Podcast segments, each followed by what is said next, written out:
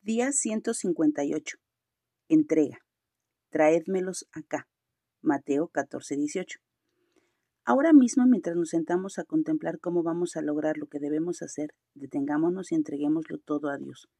La razón por la que nos sentimos tan abrumados es que nos mantenemos luchando con Él por controlar todas las cosas.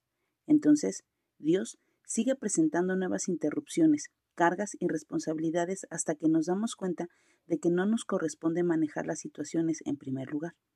Cuando los discípulos solo tenían cinco panes y dos peces, y Jesús les ordenó que alimentaran a los cinco mil hombres, además de las mujeres y niños, la tarea parecía absolutamente imposible. Los discípulos ya tenían hambre y estaban cansados, a pesar de que deseaban obedecer al Señor Jesús, lo que Él les pedía estaba muy lejos de sus posibilidades pero esta fue una tarea fácil para Dios, tanto que produjo una canasta extra para cada uno de los discípulos.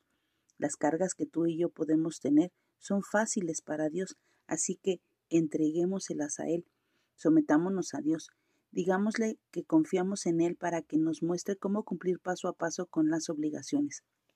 Él dispone el tiempo, provee los recursos, nos da fortaleza, sabiduría e incluso rapidez para ejecutar las tareas. Fijemos nuestra mirada en Jesús, respiremos profundo y relajémonos y permitamos que Él nos dirija. Que nuestra oración hoy sea, Jesús, confío en que me guías a través de todas las circunstancias.